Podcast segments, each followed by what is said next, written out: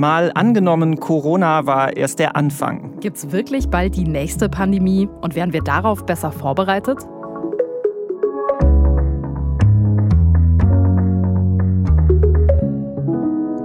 Hallo, ich bin Markus Sambale.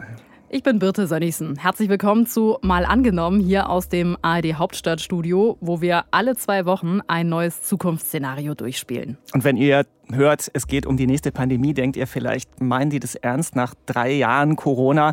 Vielleicht sind manche von euch jetzt gerade noch mal krank geworden. Ich habe meine Maskenstapel auch noch nicht so ganz verbannt. Mhm. Und jetzt denken wir schon über vielleicht den nächsten Albtraum nach. Da fragt sich vielleicht der eine oder die andere, seid ihr denn eigentlich verrückt geworden? Muss das sein? Nee, sind wir nicht. Und es wird auch gar nicht so düster, wie es vielleicht klingen könnte. Deshalb nicht abschalten, denn die Tagesschau, die könnte sich in Zukunft vielleicht mal so anhören. In mehreren Staaten Westafrikas breitet sich ein neuartiges Grippevirus aus. Tausende Menschen sind bereits erkrankt. Die Weltgesundheitsorganisation warnt vor einer neuen Pandemie. Die Bundesregierung hat noch in der Nacht ihren Pandemierat zu einer Krisensitzung zusammengerufen. Das Gremium wurde nach den Erfahrungen mit Corona eingerichtet. Puh, das ist so eine Lage, möchten wir eigentlich nicht nochmal haben, wo man sich jeden Tag fragt, wer wird krank, wem geht's gut, was müssen wir tun. Wer stirbt vielleicht auch? Da geht es ja um Leben und Tod. Ne? Das war wirklich eine dramatische Lage für viele Menschen. Das Leben hat sich sowieso für alle komplett verändert. Und für die, die vielleicht nicht so gefährdet waren, auch für die, für die Jüngeren, die plötzlich nicht mehr zur Schule gehen konnten, nicht mehr auf dem Spielplatz, die ihre Freunde nicht mehr treffen konnten. Die Unis, Unis waren dicht. dicht ja. Also manche haben nie eine Vorlesung besucht sondern immer nur zu Hause, vielleicht noch bei den Eltern vom Rechner gesessen. Und Abwechslung gab es auch kaum noch, weil man nicht rausgehen konnte abends. Also eine schwierige Zeit. Und deswegen die Frage, was könnte man besser machen, wenn die nächste Pandemie kommt? Ja, denn wir haben hier heute gute und schlechte Nachrichten mitgebracht. Die schlechte Nachricht ist, es ist nicht die Frage, ob eine nächste Pandemie kommt, da sind sich Expertinnen und Experten ziemlich einig. Die wird kommen. Die Frage ist nur, wann. Und die gute Nachricht ist, wir könnten besser vorbereitet sein. Und genau damit beschäftigen sich viele Expertinnen und Experten. Ich denke, man sollte darüber reden, weil es wird in die nächste Pandemie kommen und wahrscheinlich anders, als wir denken. Das heißt, je mehr man sich darauf vorbereitet, auch geistig, desto besser kann es dann nur laufen. Das ist Fabian Lehndertz, der ist Veterinärmediziner, beschäftigt sich also mit Tiermedizin und der forscht schon ganz lange zu Pandemievorsorge und Pandemievorbeugung und hat sich natürlich auch schon lange Gedanken gemacht, wie das mit Pandemien aussieht, wie oft es die gibt. Und der sagt, ich wäre vorsichtig mit Prophezeiungen, weil es kommt immer anders, als man denkt, leider.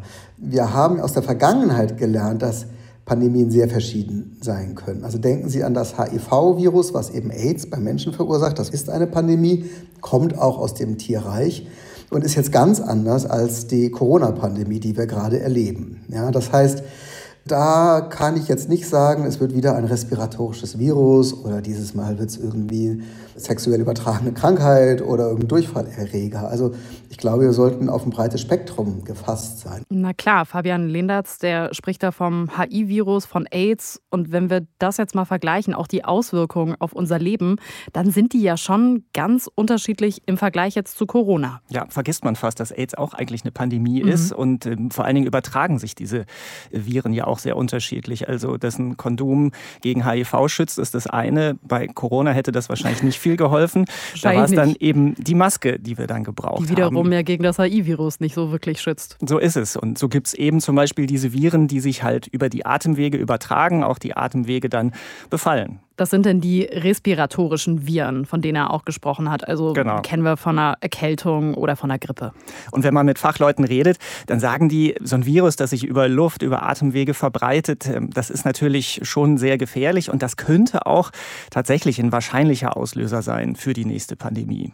Also siehst du da am Horizont schon SARS-CoV-3 aufziehen. Ja, könnte tatsächlich sein, aber am Ende sagen immer alle, ganz genau weiß man es nicht. Aber man kann sich genau angucken, wie so ein Erreger, ein Virus oder ein Bakterium, das dann bei uns Menschen landet, aussehen muss. Und in den allermeisten Fällen, da kommen die Viren ja von Tieren. Das klingt wie ein schlechter Reim, wenn es nicht so ernst wäre. Die Viren von Tieren. Ja, und das ist zum Beispiel vor allen Dingen bei der Vogelgrippe so. Das ist ein Beispiel, was auch Experten immer wieder bringen.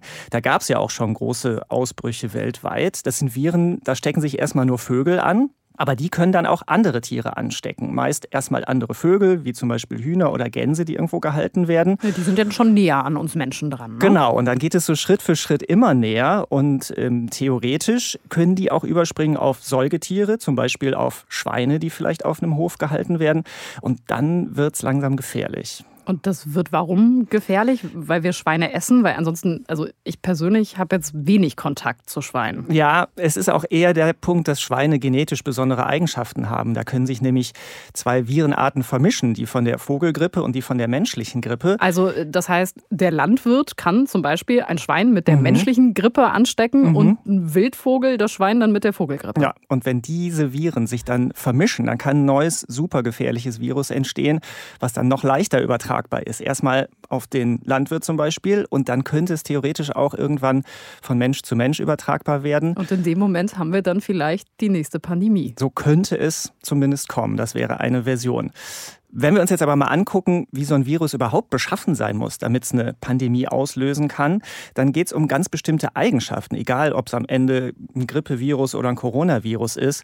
Das hat Fabian Lehnertz auch erklärt. Da wird oft gedacht, auch getriggert durch amerikanische schlechte Horrorfilme, dass irgendwie so ein Virus, was einen sofort sterbenskrank macht und man blutet irgendwie aus den Augen, das gefährlichste, die gefährlichste nächste Pandemie wäre.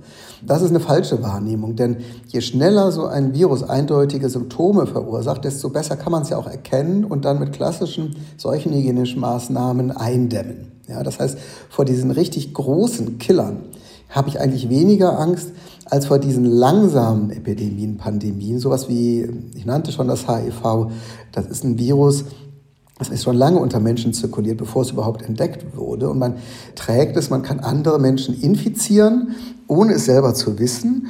Und das Virus verbreitet sich so still und heimlich weiter und macht dann aber einen großen Schaden hat viele Menschen getötet und, und viele soziale Probleme natürlich verursacht.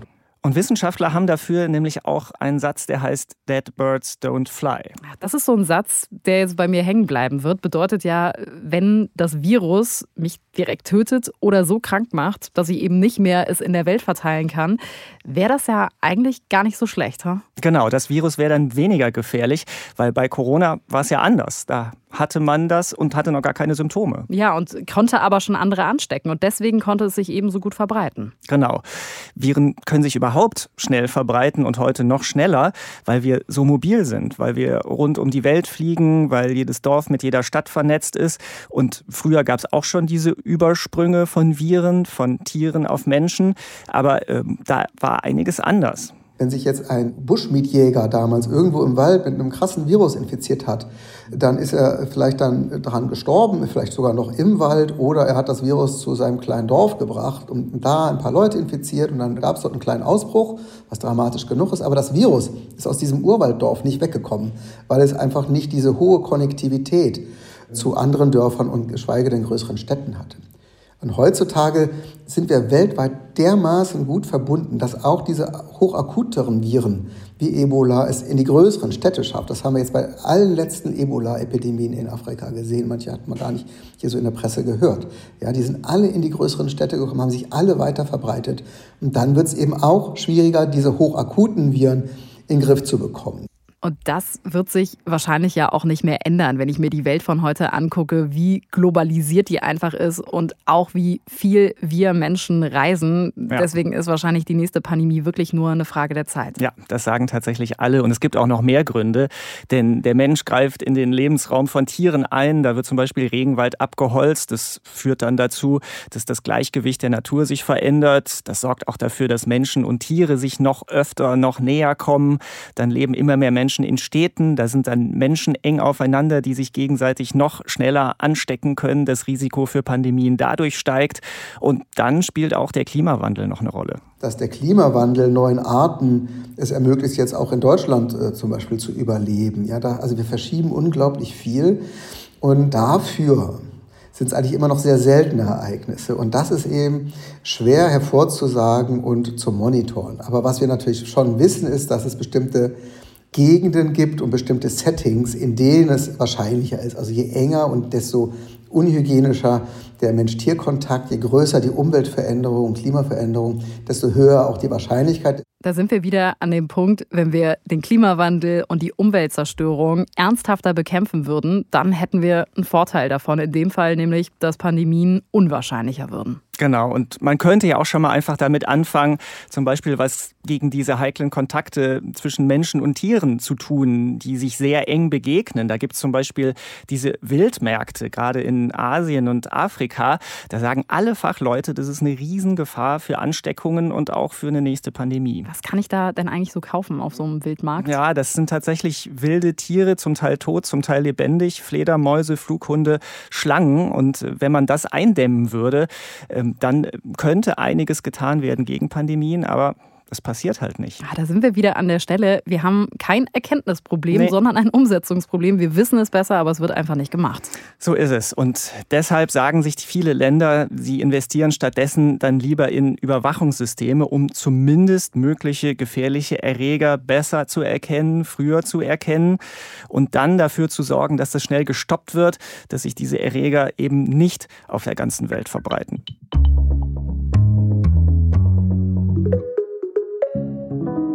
Also, wir haben gelernt, es wird wahrscheinlicher, dass es eine nächste Pandemie geben wird. Ja, und deshalb wäre es gut, wenn wir gut darauf vorbereitet sind. Darüber habe ich gesprochen mit Verena Wild. Sie ist Medizinerin, Professorin für Medizinethik an der Uni Augsburg.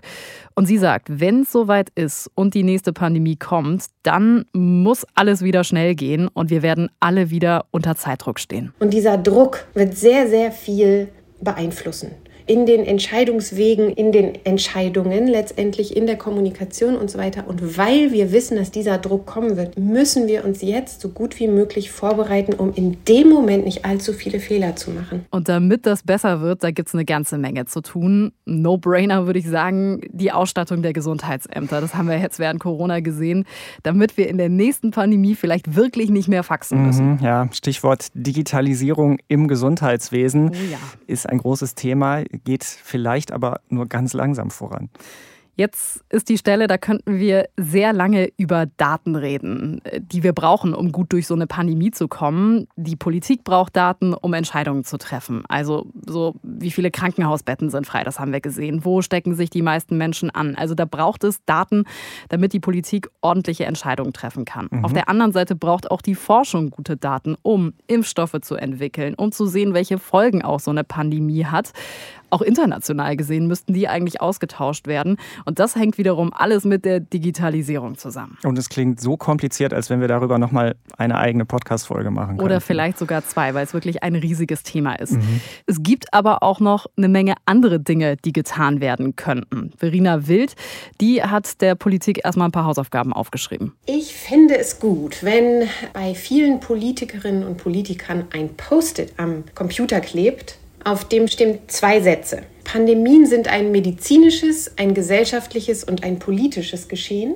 Und der andere Satz ist, Pandemien verschärfen soziale Ungleichheiten und belasten ohnehin belastete Gruppen ganz besonders. Für sie ist die Pandemie eben mehr als so ein rein medizinisches Problem. Ihr Schwerpunkt in der Forschung ist auch unter anderem Public Health. Und da geht es ganz grob gesagt darum, dass eben alle gesellschaftlichen Gruppen in den Blick genommen werden, mhm. wenn es um Gesundheit geht, nicht nur während der Pandemie. Das haben wir auch bei Corona gemerkt, dass das äh, ziemlich viel Ungerechtigkeiten gebracht hat, die Folgen dieser Pandemie. Ja, und es auch Unterschiede gab. Wenn mhm. wir uns erinnern, es gab während Corona ja manchmal Zeiten, da war die Inzidenz in einem Villenviertel quasi bei Null. Und dann gab es Hochhaussiedlungen, da waren die Inzidenzen sehr hoch. Und mhm. da sagt sie eben, das war keine Überraschung für Menschen, die sich mit Public Health beschäftigen. Und das heißt, was wir da gelernt haben oder gemerkt haben bei Corona, daraus sollten wir Schlüsse ziehen, um besser zu werden bei der nächsten Pandemie und uns jetzt schon Gedanken machen, dass da nicht bestimmte Teile der Gesellschaft wieder vernachlässigt werden. Ja, da geht es zum Beispiel auch um Kommunikation dass man eben mit unterschiedlichen Gruppen, also Jungen und Alte oder Menschen, die nicht gut Deutsch sprechen oder Menschen mit Behinderung, dass man die auch unterschiedlich ansprechen muss, sagt Verena Wild. Wenn man merkt, die Gruppe braucht eher größere Buchstaben, einfachere Sprache, die andere Gruppe braucht es vielleicht als Bildercomic, die nächste Gruppe braucht es irgendwie auf Instagram, die nächste Gruppe braucht es in Gebärdensprache oder sowas. Natürlich ist das unterschiedlich erstmal in der Art und Weise, wie man kommuniziert, aber auch in der Dringlichkeit welche Gruppen man jetzt besonders in den Blick nehmen muss. Ja, finde ich auch komplett plausibel. Also gerade, dass zum Beispiel ein Comic hilft, jemandem, der nicht gut lesen kann oder jemand, der nicht gut Deutsch spricht, dass man auch auf die Art eben versucht, die Infos dann rüberzubringen. Ja, Kommunikation, das ist ohnehin sehr wichtig in der Pandemie. Gute Kommunikation, da sagt Verena Wild, braucht eine klare Botschaft. Also was ist jetzt hier eigentlich eine Regel, was ist nur eine Empfehlung und man muss auch immer erklären, warum das so gemacht wird. Es muss mitkommuniziert werden, dass es sein kann, dass sich diese Lage auch wieder verändert. Ich glaube, das ist ganz wichtig, dass in der Bevölkerung dieses Grundwissen aufgebaut wird. In einer Pandemie verändern sich die Dinge manchmal auch sehr unerwartet und sehr plötzlich. Und wir müssen uns ein bisschen innerlich darauf einstellen. Es kann sein, dass diese Regeln sich wieder ändern. So funktioniert ja eben Wissenschaft. Erkenntnisse verändern sich, der Wissensstand verändert sich und dann gibt es eben auch schon mal unterschiedliche Regeln. Zu guter Kommunikation gehört noch was dazu. Das haben wir während Corona ja auch erlebt, dass es sehr viele Regeln gibt. Aber manchmal denkt man sich, hä, wie, wie soll man das denn jetzt in der Praxis eigentlich umsetzen? Selbst wenn es als harte Regel kommuniziert wird, an die sich alle halten sollen, gibt es immer Personen und Gruppen, wo das nicht umsetzbar ist. Und was sollen die dann machen? Die dürfen nicht alleine gelassen werden in diesem Problem, sagen wir mal, schwer autistischen Kind in der und der Sprache und so weiter, in dieser Konstellation hier habe ich kann das nicht umsetzen, was soll ich tun? So eine Rückmeldemöglichkeit müsste auch immer mitkommuniziert werden, dass man sich äußern kann, damit dann eben diese Regeln auch wieder angepasst werden könnten dass man bestimmte Regeln nicht einhalten kann, kann ich verstehen, ist sicherlich das eine, aber es gab ja auch insgesamt einfach total strenge, krasse Regeln, Einschränkungen, wenn ich mir vorstelle, wie die Schulen oder die Unis monatelang quasi geschlossen waren. Das hat ja einfach insgesamt das komplette Leben geändert, das Leben von Menschen verändert und die wurden ja auch nicht alle so richtig gehört. Nee, und darum geht es Verena Wild auch, dass eben alle in den Blick genommen werden. Zum Beispiel auch von Armut Betroffene. Da sagt sie, na, wenn man sich das mal anguckt, da hat ja nicht jeder ein eigenes Zimmer oder einen Job, wo man Abstand halten kann. Und dann sind plötzlich alle Kinder im Homeschooling, aber es gibt nicht genug Geräte für alle oder keinen ordentlichen Internetanschluss. Und dann ist einfach klar, dass bestimmte Regeln nicht umgesetzt werden können oder es eben echt negative Konsequenzen hat. Mhm, aber wie könnte man da was besser machen? Ja, man kann sich ja schon mal grundsätzlich überlegen, was braucht Politik, um all das in den Blick zu nehmen? Wie muss so ein Beratergremium aussehen? Welche Wissenschaftlerinnen und Wissenschaftler müssen dann in so einem Pandemierat, den es vielleicht gibt, wer muss da dabei sein? Mhm. Also das müssten auf jeden Fall Virologen, Epidemiologen sein. Ja, klar. die waren ja jetzt auch dabei. Aber man sollte eben von Beginn an auch darauf achten, dass es ganz unterschiedliche Perspektiven gibt. Dass auch Menschen drauf gucken, was macht es mit Menschen, die von Armut betroffen sind, mit den Familien, mit den Jugendlichen, mit der Wirtschaft. Gesellschaft, mhm. dass man da eben aus ganz unterschiedlichen Perspektiven drauf guckt. Und sich jetzt schon mal den Plan hinlegt und aufschreibt, wer da genau alles in so einem Rat drin sitzen müsste. Absolut. Es gibt ja auch Pandemiepläne und die gab es ja auch. Aber da stand vor allem drin, wie man zum Beispiel die Impfstoffproduktion dann hochfahren kann, wie man sich um Medikamente und Schutzausrüstung kümmern muss. Und das reicht nicht, sagt Verena Wild. Aber eben dieses gesellschaftliche Phänomen, was passiert denn eigentlich, wenn ich meine Arbeit nicht mehr ausüben kann? Was passiert mit den Schulen? Haben wir die politischen Strukturen für eine Pandemie? Wissen wir eigentlich, was genau der Bundestag jetzt wie macht und bis wann? Wo tritt vielleicht vermehrt Gewalt auf? Wer wird vielleicht alleingelassen, hat keine Hilfe mehr? Solche Dinge müssten auch in einem Pandemieplan stehen und sowas stand bisher eben nicht drin.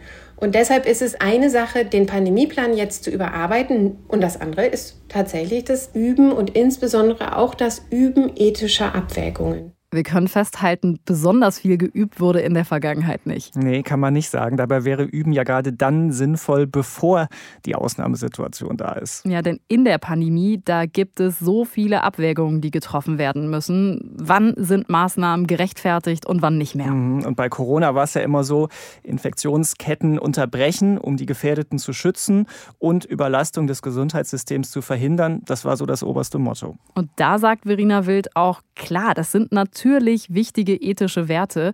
Und es kann auch total gerechtfertigt sein, dafür andere Dinge hinten anzustellen, auch wenn das negative Folgen hat. Was das sein könnte, haben wir ja gesehen, wenn Schulen geschlossen sind, dass Kinder schlechter lernen, die psychischen Folgen für mhm. viele.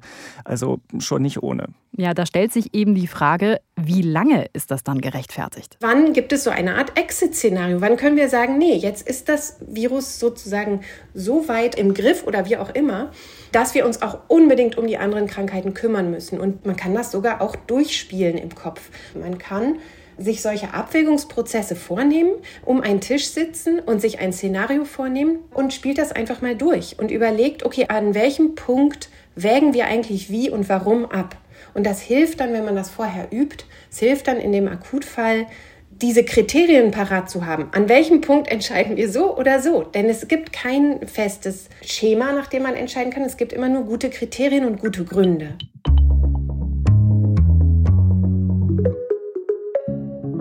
Mal angenommen, Corona war erst der Anfang, heißt ja unser Szenario heute. Und wir stecken also in der nächsten Pandemie. Ja, dann sollte die Politik dazu gelernt haben, wie sie in so einem Krisenfall Entscheidungen trifft. Wir erinnern uns wahrscheinlich alle noch an diese Ministerpräsidentenkonferenzen bis spät in die Nacht, wo am Ende Regeln festgelegt wurden und man gar nicht so genau wusste, Warum denn jetzt eigentlich und wie sind diese Entscheidungen zustande gekommen? Ja, dann kam noch raus, dass einer der Ministerpräsidenten Candy Crush ja, gespielt hat und dann wurden irgendwann nachts Regeln verkündet und beschlossen und dann wurden sie am nächsten und übernächsten Tag gar nicht umgesetzt. Also das habe ich schon als viel Chaos auch noch in Erinnerung. Ja, und man muss sagen, so eine Ministerpräsidentenkonferenz, die ist eigentlich ja auch gar nicht dafür gedacht, dass sie solche Entscheidungen trifft.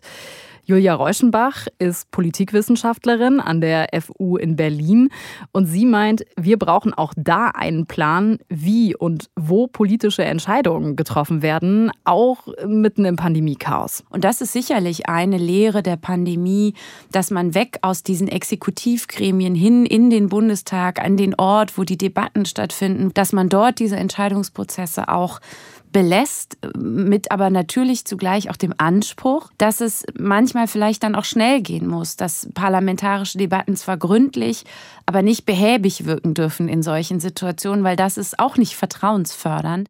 Vertrauen, ja. Ich glaube, das ist der zentrale Begriff. Und Vertrauen erreicht man wahrscheinlich auch, wenn klarer wird, wie kommen diese Entscheidungen eigentlich zustande. Ja, das haben mir viele Expertinnen so auch erklärt. Sie sagen, Vertrauen, das ist ein ganz wichtiges Gut in der Pandemie.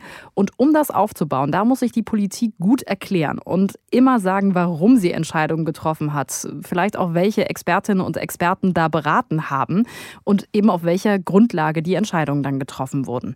Für Julia Reuschenbach spielt da auch das Verhältnis von der Politik auf der einen Seite und der Wissenschaft auf der anderen Seite eine Rolle. Die Corona-Pandemie hat uns, glaube ich, gelehrt, dass wissenschaftliche Forschung ganz extrem wichtig ist, aber dass sie gleichzeitig politische Entscheidungsprozesse nicht ersetzen kann. Also Julia Reuschenbach meint, am Ende sollte es immer die Aufgabe der Politik sein, die Entscheidung zu treffen. Ja, denn dafür sind Politikerinnen und Politiker ja auch gewählt, mhm. dass sie abwägen. Und dafür sind sie demokratisch am Ende auch legitimiert.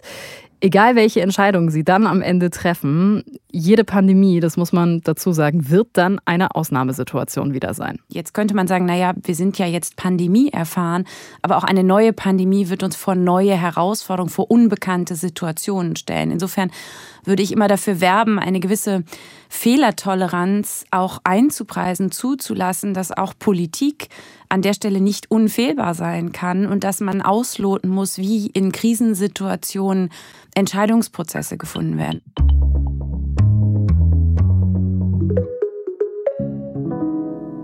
Wir haben ja vorhin gehört, die nächste Pandemie wird sich nicht vermeiden lassen, aber es wäre natürlich genial, wenn wir dann, wenn es soweit ist, zumindest schnell, noch schneller einen Impfstoff hätten. Wie lange hat es jetzt nochmal bei Corona gedauert? Ein knappes Jahr? Ja, ungefähr. Ja, und das war ja in der Impfstoffentwicklung schon absolute Hyperrekordgeschwindigkeit. Trotzdem, ich erinnere mich, das ging vielen damals nicht schnell genug. Wir haben gelernt, wir wissen ja auch noch gar nicht, die nächste Pandemie, welches Bakterium, welcher Virus wird das sein? Da kann man doch jetzt nicht einfach irgendwas, den Superimpfstoff entwickeln und den dann zack aus der Schublade ziehen und sagen, so, fertig. Nee, oder? so einfach wird es auch nicht sein. Aber man könnte schon mehr Energie, vor allem auch mehr Geld reinstecken in Grundlagenforschung. Und da könnte man zumindest so eine Art Basisimpfstoff entwickeln, der schon mal vorbereitet ist auf den Fall der Fälle. Das sagt zumindest Gülschach Gabriel. Sie ist Virologin und Professorin an der Tierärztlichen Hochschule in Hannover. Wir haben gelernt, wie schnell Impfstoffe zur Verfügung stehen können mit neuen Technologien, die aus der Grundlagenforschung kommen. Ich denke, das ist tatsächlich ein Meilenstein, was uns zukünftig auch für zukünftige Pandemien besser vorbereiten lässt. Erschwert wird das Ganze, dass Viren, wenn sie eben aus dem Tierreich auf den Menschen übergehen, dass sie sich verändern. Und das lässt sich eben sehr, sehr schwer vorhersagen.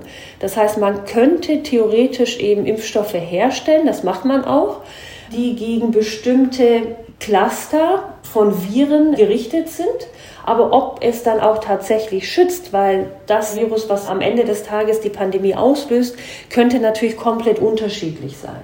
Klingt also alles nicht super einfach, aber möglich. Und gleichzeitig müsste natürlich auch die Forschung an Medikamenten ausgebaut werden. Auch das fordert Gülschach Gabriel, die Virologin. Das heißt, in dieser Zeit, bis der Impfstoff zur Verfügung steht, müssen wir ja trotzdem Wirkstoffe haben, die das verhindern, dass das Virus sich im Menschen vermehrt.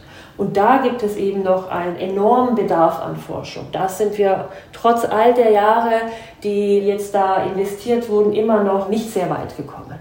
Heißt also, für die nächste Pandemie bei Impfstoffen gibt es schon eine ganz gute Basis, da sind wir auf einem ganz guten Weg. Bei Medikamenten, da muss sicher noch mehr getan und geforscht werden.